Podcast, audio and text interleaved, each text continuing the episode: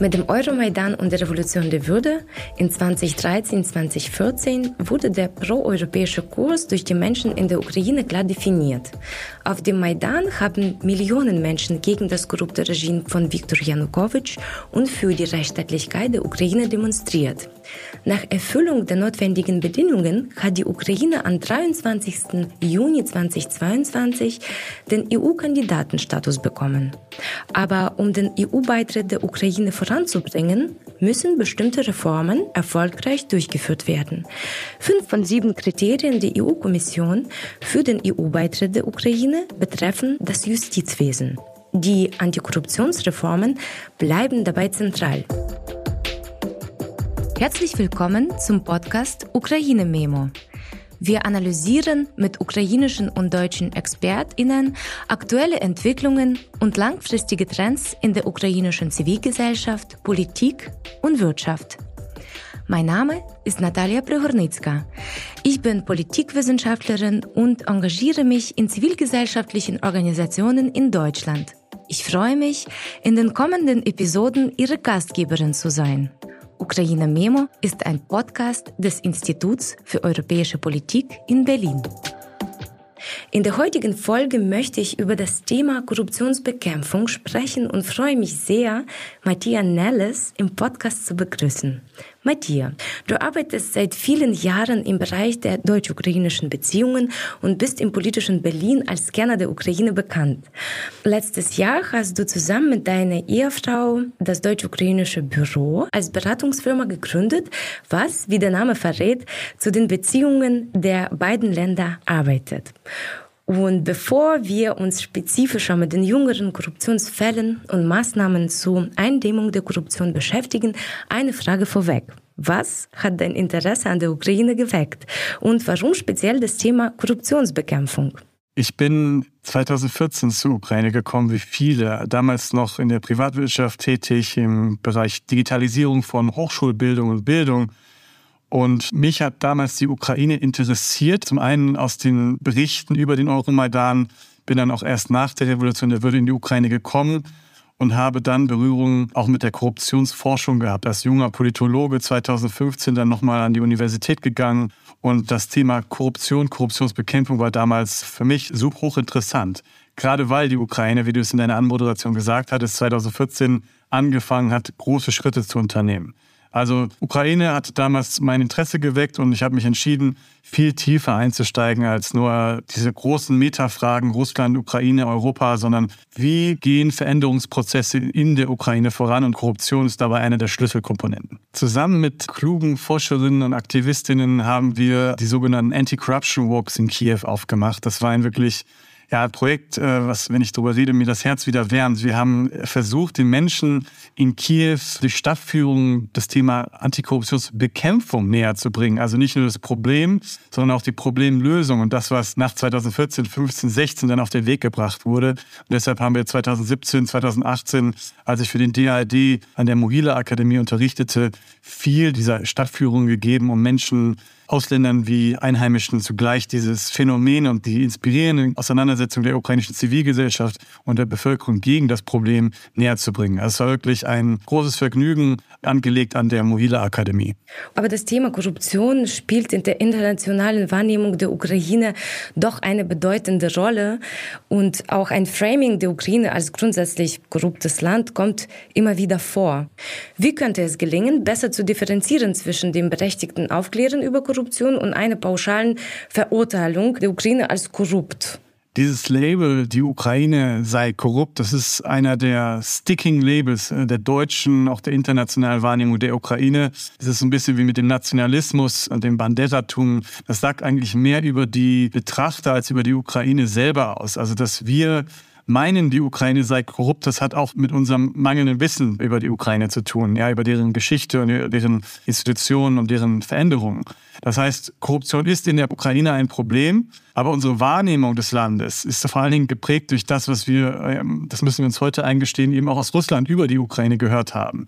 Das heißt, wir sollten als allererstes diese Wahrnehmung hinterfragen. Aber natürlich ist Korruption ein, ein Problem, aber heute, wenn man auf die Ukraine blickt, würde ich sagen, darauf kommen wir gleich zu sprechen, die Richtung stimmt. Die Ukraine unternimmt seit ja, über zehn Jahren viel gegen Korruption und das Ganze stimmt mich eigentlich positiv. Das heißt, wenn heute Leute ankommen und unreflektiert solche Gassenhauer äh, raushauen und sagen, die Ukraine sei korrupt, dann sage ich, liebe Leute, beschäftigt euch mit der Ukraine und jeder, jedem, der sich näher mit der Korruptionsbekämpfung in der Ukraine befasst, sieht nicht nur das Problem, sondern eben auch die inspirierende Bekämpfung und die Lösungen, die zur Bekämpfung entwickelt werden. Und das ist genau das, was mich seit Jahren über die Ukraine fasziniert. Also dieser Geist der Zivilgesellschaft, dieses Problem letztendlich zu, ja nicht nur zu bekämpfen, sondern auch in den Griff zu bekommen und das Land neu zu strukturieren.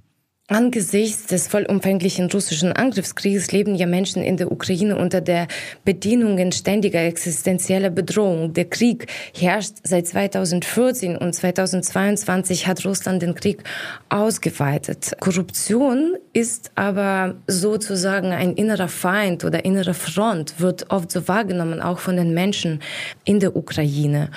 Kannst du bitte kurz umreißen, warum Korruption insbesondere in Kriegszeiten eine Gefährdung für das Funktionieren des ukrainischen Staates darstellt?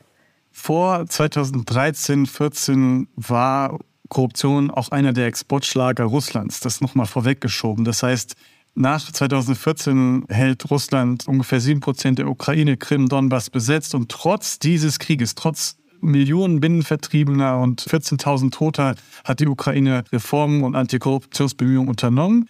Und jetzt seit Februar letzten Jahres, seit über einem Jahr und drei Monaten vollumfänglicher Invasion, kämpft die Ukraine auch weiter gegen diesen inneren Feind, wie du es sagst. Das sehen die Ukrainer genau in, in diesen Worten. Der innere Feind. Es gibt den äußeren Feind, der aber auch sehr viel mit dem inneren Feind verbunden ist. Und warum das in Kriegszeiten besonders akut ist, das liegt auf der Hand. Also die Armee als eine der äh, Institutionen, der wichtigsten Institutionen der Ukraine zusammen mit den anderen, den Nationalgarde, all den Sicherheitsorganen, ist zum Schutze der Ukraine wirklich das Allerwichtigste in Zeiten des russischen Angriffskrieges. Das heißt, wenn Russland die Ukraine versucht zu vernichten, steht die ukrainische Armee und all deren anderen Sicherheitsorgane zwischen und schützt die Bevölkerung. Das heißt, Korruption schwächt im schlimmsten Fall auch bestehende Institutionen. Das sehen wir gerade bei der russischen Armee. Wenn die russische Armee mit schlecht ausgerüstetem Equipment oder schlecht ausgerüsteten Soldaten in die Ukraine einfällt, dann sehen wir, welches Problem Korruption auch bei der Armee hat. Und in der ukrainischen Armee ist Korruption heute ein geringeres Problem, weil die auch das Bewusstsein der Ukrainer, die dienen oder mit der Armee verbunden sind und auch die generelle Akzeptanz der Bevölkerung, was Korruption angeht, sehr gering ist.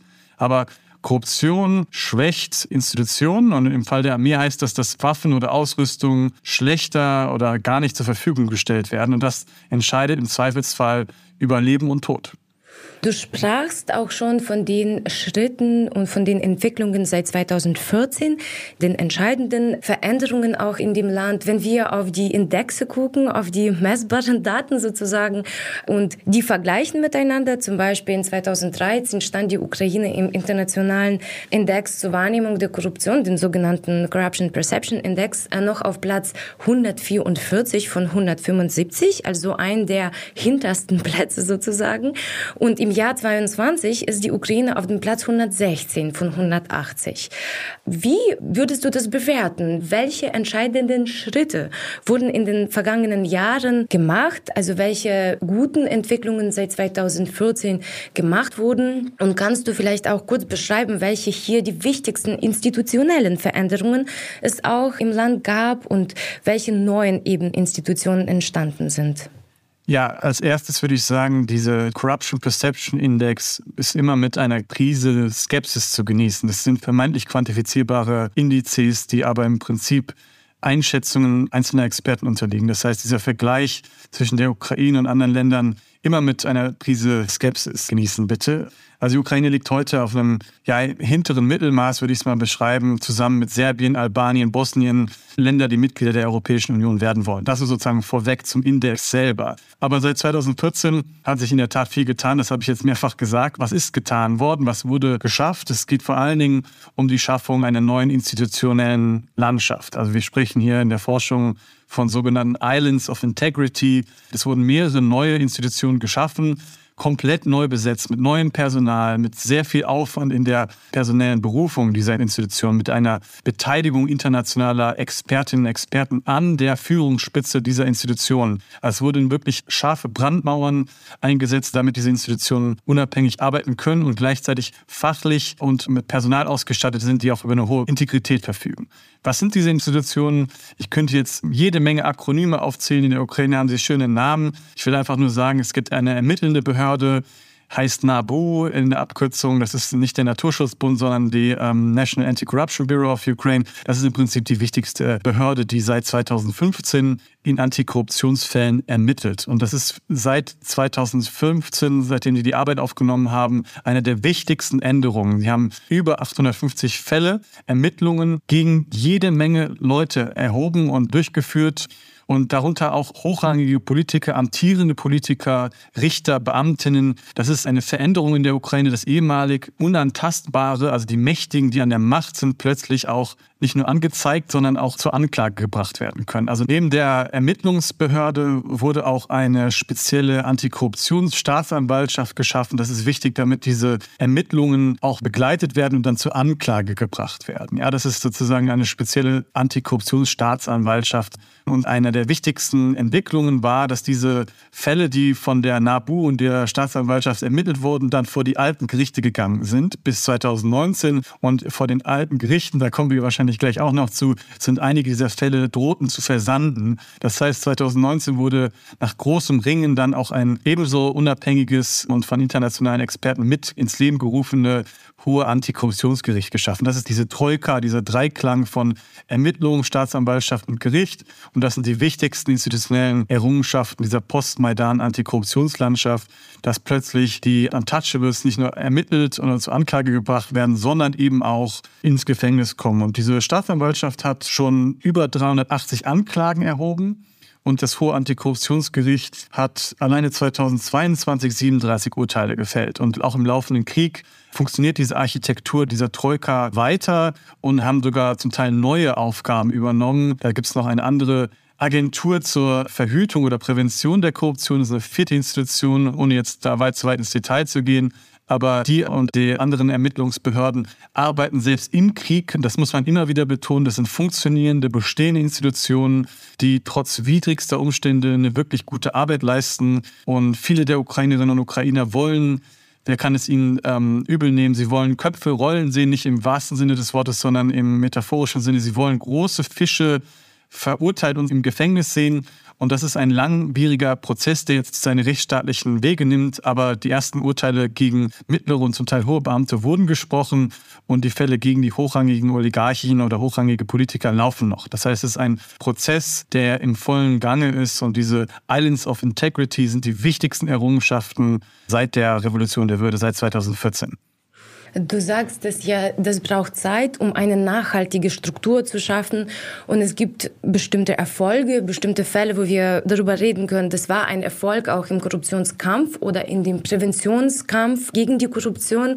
Aber ein Korruptionsskandal, der zu Beginn des Jahres aufgedeckt wurde, hat einen besonderen Aufschrei in der Ukraine und auch im Ausland ausgelöst. Es ging dabei um den Verdacht einer persönlichen Bereicherung durch die Beschaffung von Versorgungsgütern für das ukrainische Militär zu überhöhten Preisen. Du kennst sicher auch den Fall. Wie hat die ukrainische Regierung, die Regierung von Präsident Zelensky auf diesen Skandal reagiert und war das ausreichend deiner Meinung nach? Der Fall sorgte für Entsetzen, also in der Ukraine genau wie im Ausland. Das ist erstmal ein positives Zeichen, dass diese Fälle zutage getreten sind. Das waren Ermittlungen auch der Investigativjournalisten verschiedener Medien der Ukraine, die das aufgedeckt haben, die vermeintliche oder ähm, wahrhaftige Beschaffung der Lebensmittel für Soldaten im Hinterland, also nicht an die Front beziehungsweise fürs Militär. Das heißt überteuerte Beschaffung von nicht militärischen Gütern für die Armee. Das in Kriegszeiten ein rotes Tuch. Zelensky und die ganze Regierung hat darauf reagiert. Auch der Verteidigungsvizeminister wurde entlassen, auch der Leiter des Beschaffungswesens wurde entlassen. Also die, die schnelle und entscheidende Reaktion zeigt erstmal, dass dieser Fall sehr ernst genommen wurde. Das wurde nicht unter den Tisch gekehrt oder versucht zu vertuschen, sondern es gab eine große konstatierte Reaktion darauf. Und ich würde sagen, reicht diese Reaktion neben der Entlassung entsprechender Minister muss und wird ermittelt. Das heißt, das war ein, eine Kombination von Skandal. Es gab auch die Entlassung des stellvertretenden Leiter der Präsidialadministration und des Präsidentenbüros, Kyrillo Timoschenko, der wegen seines Lebensstils entlassen wurde. Der hat im Prinzip mit einem gespendeten Fahrzeug für humanitäre Zwecke ist herumgefahren und wurde deshalb entlassen, aus politischen Gründen, weil das einfach nicht mehr tragbar war. Und gleichzeitig hat auch das NABU, also again, die Antikorruptionsbehörde, einen anderen Vizeminister quasi auf frischer Tat ertappt. Das ist der Vizeminister für die regionale Entwicklung, der Bestechungsgelder mehreren hunderttausend Dollar wert angenommen haben soll und der wurde verhaftet. Und das sind diese Fälle, auf die ich genau gucke. Neben den Entlassungen, das sind immer erstmal politische Moves, wenn man so möchte. Was wird gerichtlich auch weiter getan? Und im Falle der Armee erlaufen die Ermittlungen. Lohnt es sich hinzugucken und auch weiter zu verfolgen, welche der Akteure werden dafür zur Rechenschaft gezogen. Das sind rechtsstaatliche Prozesse. Aber die NABU, die im Falle des Vizeministers für Regionalentwicklung ermittelt, bringt diesen Fall zur Anklage. Das ist ein gutes Zeichen. Das heißt, dann lohnt es sich von Fall zu Fall zu gucken, wie ist die Reaktion ausgefallen. Und ich würde immer sagen, lasst die Institutionen ermitteln und wenn die Institutionen nicht ermitteln, dann läuft etwas falsch. Wenn diese Leute nur demonstrativ festgenommen worden oder entlassen worden sind, das kann nur der Anfang sein. Es müssen Ermittlungen stattfinden, weil im, im Krieg so viel auch von der internationalen Unterstützung der Ukraine durch den Westen, durch die westlichen Verbündeten abhängt. Und deshalb jeder angeblich gestohlene Euro oder veruntreute Euro wirft, egal ob es fremde oder ausländische Mittel sind oder nicht, wirft ein schlechtes Licht auf die Ukraine. Und deshalb war vor kurzem in den USA und habe dort auch Berichte gehört der verschiedenen sogenannten Generalinspektoren, Inspector Generals der verschiedenen Behörden, State Department und Defense Department, die untersucht haben, ob Mittel, amerikanische Mittel von, von möglichen Veruntreuungen betroffen sein könnten. Und deren Erkenntnisse sind bisher, dass kein Euro der amerikanischen Hilfsgelder veruntreut wurden oder von Korruptionsskandalen betroffen sind. Und das ist auch nach wie vor wichtig, dass die Ukraine da genauestens hinschaut, dass die Verwendung aller westlichen Mittel überprüft wird und dass allen klar ist, wer diese Mittel anfasst, riskiert nicht nur seine politische Karriere, sondern riskiert dadurch auch rechtsstaatliche Konsequenzen, wenn diese veruntreut werden. Die staatlichen Institutionen sind äh, bei Korruptionsfällen sehr hinterher. Deine Beispiele belegen das. Die Zivilgesellschaft ist aber auch ein sehr zentraler Akteur in diesem Kampf oder in Präventionskampf gegen die Korruption, auch schon seit 2014. Äh, seit der Revolution der Würde oder nach der Revolution der Würde haben sich viele Organisationen neu gegründet, äh, neue Strukturen etabliert. Die Akteurinnen und Akteure aus der Zivilgesellschaft sind auch bei der Entwicklung der Gesetzesentwürfe zum Beispiel auch mit am Tisch. Sie verhandeln und geben auch ihre Bewertung des Prozesses und arbeiten mit, was wirklich sehr wichtig ist. Äh, wie reagieren Akteurinnen und Akteure aus der Zivilgesellschaft? Zum Beispiel wie Organisation des Rat für öffentliche Integrität oder andere Organisationen auf die aktuelle Situation und wie hat sich die Situation auch nach dem vollumfänglichen Angriff Russlands auf die Ukraine verändert, weil viele Menschen haben auch das Land verlassen, auch Expertinnen und Experten. Viele bleiben aber auch im Land und wir sehen auch unglaubliche Resilienz der Menschen in der Ukraine, aber auch der Institutionen in der Zivilgesellschaft, also den NGOs und die den Menschen, die in diesem Bereich sehr aktiv arbeiten. Wie würdest du das bewerten? Was ist deine Einschätzung? Können Sie Prozess der Korruptionsbekämpfung bzw. Korruptionsprävention kontrollieren, beeinflussen und sind Sie immer noch mit am Tisch? Die ukrainische Zivilgesellschaft ist der Motor gewesen der Reform. Das habe ich eingangs nicht genau beschrieben, aber 2014 die verabschiedeten Gesetze wären fast undenkbar gewesen ohne die starke Rolle der Zivilgesellschaft. Damals wurde von einem Sandwich-Effekt gesprochen, den ich auch erforscht habe. Das heißt, von unten kam der Druck der ukrainischen Zivilgesellschaft, in der Mitte dann diese Regierung, die inmitten des Beginns des russischen Angriffs 2014 geschwächt war, schwach dastand. Präsident Poroschenko wurde gerade erst gewählt, das Parlament wurde neu gewählt. Und von oben dann der Druck der internationalen Partner der Ukraine. Das heißt, es gab einen gemeinsamen Druck von unten und von oben, der dann viele der Entwicklungen befördert hat und zum Teil intensiv begleitet hat. Das heißt, heute hat die Zivilgesellschaft immer noch eine wichtige Rolle, wenn nicht sogar eine noch viel wichtigere Rolle, auch über die Korruptionsbekämpfung und Prävention hinaus. Das heißt, die ukrainische Gesellschaft ist mobilisiert so wie nie zuvor, trotz dieses Aderlasses von Menschen, gerade Frauen und Kindern, die die Ukraine verlassen haben, ja bis zu acht Millionen. Wir wissen nicht genau, welche langfristigen Folgen dieses Wegziehen. Hoffentlich kommen die Menschen zurück. Aber viele Millionen Menschen, wie auch mal, wie viele es genau sind, sind weggezogen. Aber die ukrainische Zivilgesellschaft ist im Kern bestanden geblieben. Und ähm, gerade auch im Krieg haben sich viele neue Initiativen gebildet. Auch in den Regionen, in ländlichen Teilen, wo es vorher wenig große zivilgesellschaftliche Strukturen gab, sind jetzt äh, Initiativen entstanden, die gerade in Verbindenvertriebene sich kümmern und so weiter. Das heißt, es gibt eine immense Energie in der ukrainischen Zivilgesellschaft generell. Und was die Korruptionsbekämpfung angeht, haben die Akteure, also es gibt verschiedene Akteure in den, in den verschiedenen Regionen, aber in Kiew vor allen Dingen die starken NGO-Partner, auch das Antikorruptionsbüro oder das Anti-Corruption Action Center, äh, CPK oder auch das Public Integrity Council, den du angesprochen hast. Es gibt verschiedene Organisationen, die dazu arbeiten. Die haben sich am Anfang der Vollinvasion zurückgenommen. Die haben gesagt, jetzt ist erstmal nicht der Zeitpunkt der Regierung, ja, auf die Finger zu schauen, vielleicht schon noch, aber öffentlich gegen sie sich auszusprechen, weniger. Es gibt verschiedene Instrumente, die die NGOs zur Verfügung haben. Der öffentliche Druck, das heißt, die öffentliche Kritik ist eine davon. Ja, das dezente Lobbying hinter den Kulissen ist eine andere der Methoden. Aber das heißt, die spielen eine wichtige Rolle und werden auch deutlich kritischer. Und das hat man in den letzten Monaten gesehen, als es um die Justizreform ging oder auch die Neuernennung des Chefs der NABU, der Antikorruptionsermittlungsbehörde, die wurde neu besetzt. Diese Prozesse werden genauestens begleitet von der Zivilgesellschaft. Das sind für deutsche Verhältnisse unvorstellbare Transparenz. Das heißt, die nehmen an Interviews teil, beziehungsweise können diese Interviews und Tests auch live verfolgen, wie diese Kandidaten dann die verschiedenen Bewerbungsstufen durchlaufen. Aber die werden kritischer, weil sie sich jetzt auch wieder in der Rolle sehen, nicht nur die Regierung im Krieg zu unterstützen, sondern ihr genauestens auf die Finger zu schauen. Das ist auch die Erwartung, die ich habe an die ukrainische Zivilgesellschaft. Sie bilden jetzt gerade im Krieg ein Komplementär also auch Antikorruptionsaktivisten, die jetzt im Ausland werben für die Unterstützung der Ukraine durch Waffen. Das tun wir alle, die wir der Ukraine nahestehen. Aber die eigentliche Arbeit der Aktivisten liegt eben auch bei der Kontrolle der Regierung und des Voranbringens der Reformen. Und auch die Bevölkerung ist wacher geworden. Das beschreibst du in deinem letzten Artikel bei der Ukraine-Analysen, dass jetzt im Vergleich zum letzten Jahr 84 Prozent der Menschen, der Befragten, jetzt bereit sind, die Korruptionsfälle anzuzeigen. Im letzten Jahr waren das ja nur 44 Prozent. Das heißt, die Menschen in der Ukraine sind auch noch wacher geworden. Sie verfolgen die Prozesse und schauen genau, was die Politik macht. Und wie würdest du es bewerten?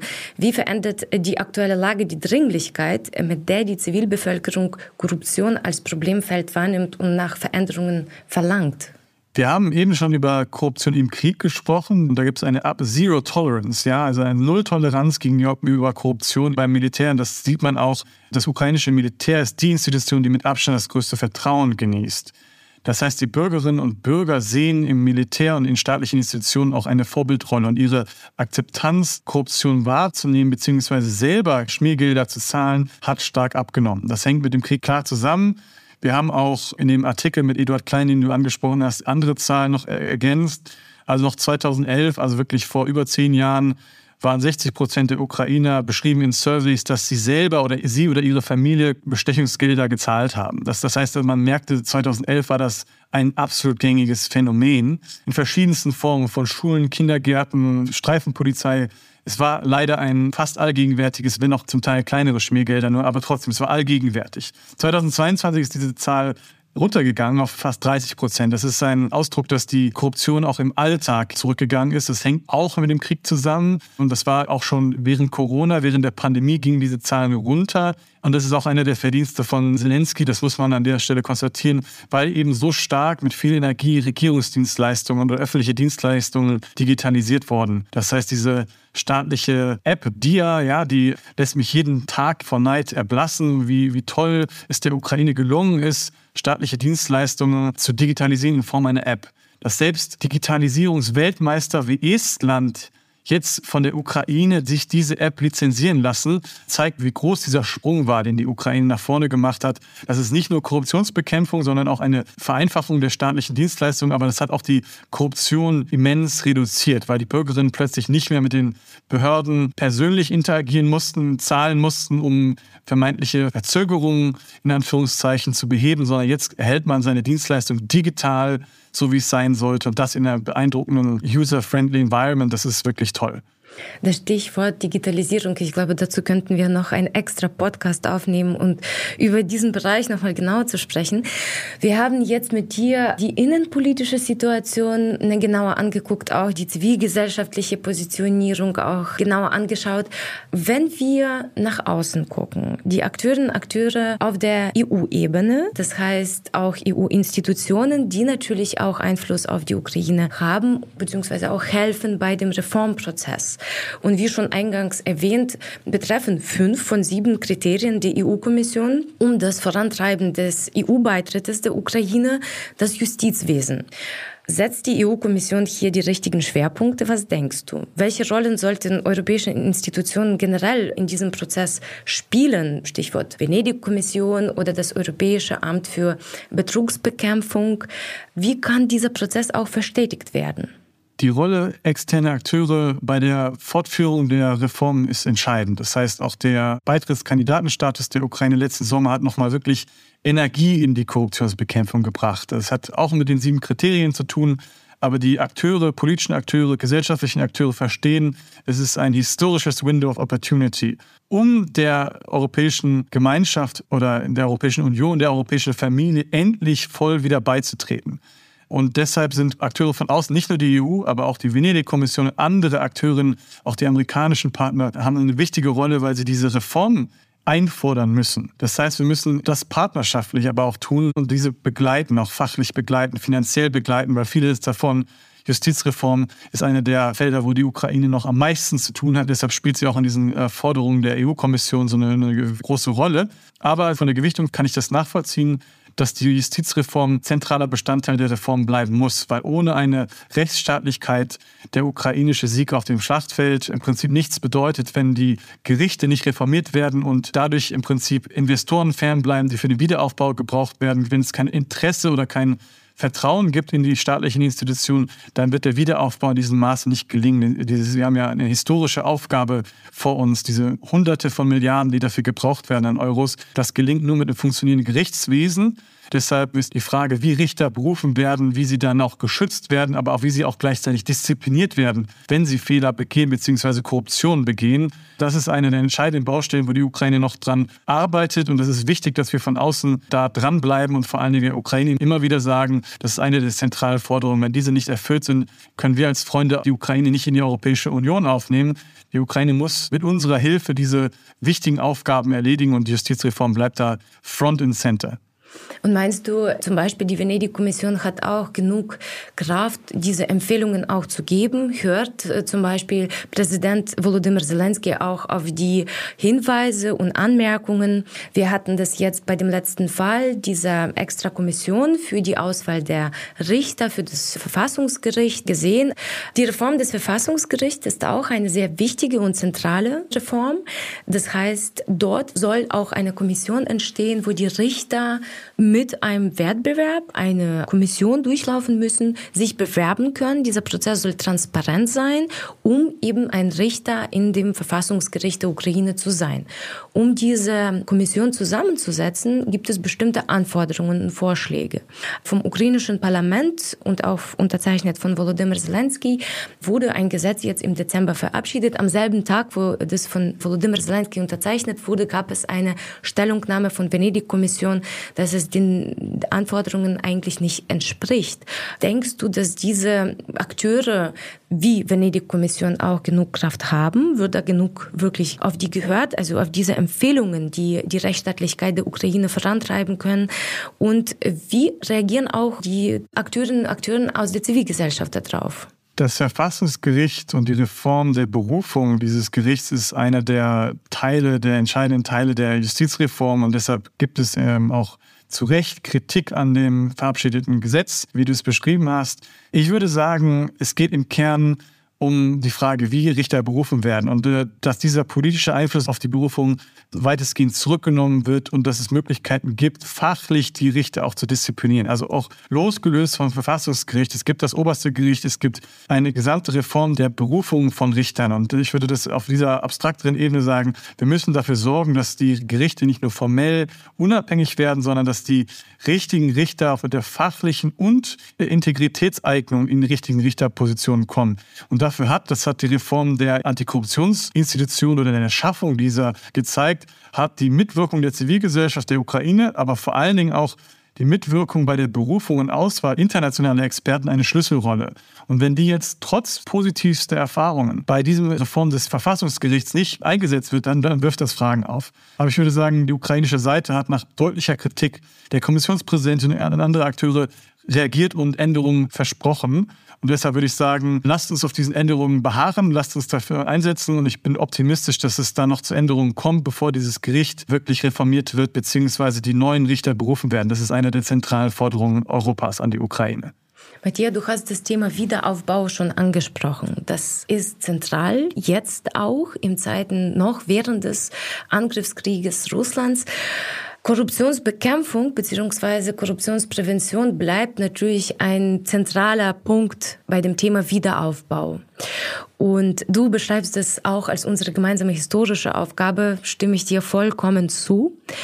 Und meine Frage wäre, ähm, geht ein bisschen in andere Richtung. Ähm, wir sehen, Digitalisierung ist in der Ukraine ein sehr erfolgreiches Gebiet. Da könnten wir viele Beispiele bringen. Wie würdest du die Innovation im Bereich der Digitalisierung, wie zum Beispiel das Beschaffungssystem Prosoro oder du hattest das schon angesprochen, die Anwendung DIA oder die neue Plattform MRIA, also Dream, wie könnten die zur Korruptionsbekämpfung beitragen, auch im Prozess der Wiederaufbau?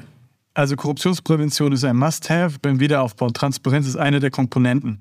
Aber Transparenz alleine durch diese ja, amazing Plattforms, das ist nur ein Teil des Ganzen. Ja, also Prosoro hat in den letzten Jahren, ja, sagen die Forscher, sieben Milliarden Dollar gespart. Und das ist gut und wichtig. Aber wenn wir alleine nur Transparenz haben, sehen wir im Zweifelsfall Korruption und wir sehen sie durch diese erhöhte Transparenz. Aber als Teil der Prävention müssen wir auch dafür sorgen, dass diese überhaupt nicht entsteht, dass Anreize dafür entfallen. Und dafür brauchen wir entsprechende Institutionen oder auch Regelungen. Also die Ukraine hat eine eigene Agentur für den Wiederaufbau geschaffen und diese mit Mustafa Nayem, einem bekannten Euromaidan, Aktivisten, ehemaligen Investigativjournalisten auch geführt und dazu ernannt. Das heißt, wir brauchen eine klare Kommunikation, dass ausländische Mittel auch entweder durch diese Antikorruptionsbehörden abgedeckt sind und es gibt verschiedene kreative Vorschläge auch. Das ist das Amt für Korruption oder Betrugswesen, OLAF. Die ermitteln eigentlich im Moment gegen Veruntreuung innerhalb der Europäischen Union von EU-Mitteln. Aber dass deren Einfluss auch ausgebaut wird, dass internationale, vielleicht sogar Ermittler auf die Verwendung dieser Mittel schauen können und diese im Zweifelsfall auch zur Anklage bringen können. Vielleicht sogar vor internationalen Gremien oder Gerichten. Das, glaube ich, wird abschreckend wirken und dafür sorgen, dass beim Wiederaufbau so wenig wenig gestohlen wird wie möglich. Wir müssen es aber ehrlich machen. Wir reden über Hunderte von Milliarden. Wir reden über Bauwesen. Das ist auch von Köln bis Berlin, Müll, Recycling. Es gibt unglaublich viele Felder, wo auch ressourcenintensive Felder von der Forstwirtschaft, also wo es auch in Deutschland Probleme gibt. Das heißt, wir brauchen keine falschen Vorstellungen haben. Wir brauchen Transparenz und Präventionsmittel, aber es wird beim Wiederaufbau auch Korruption geben und diese muss systematisch angegangen werden.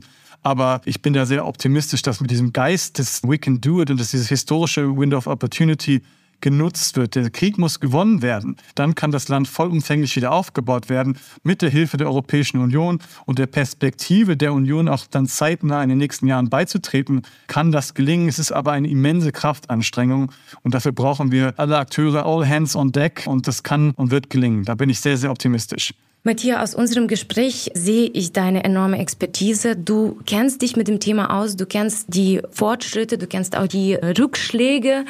Aber was stimmt dich besonders hoffnungsvoll, wenn du an die Ukraine denkst in Bezug auf Korruptionsbekämpfung?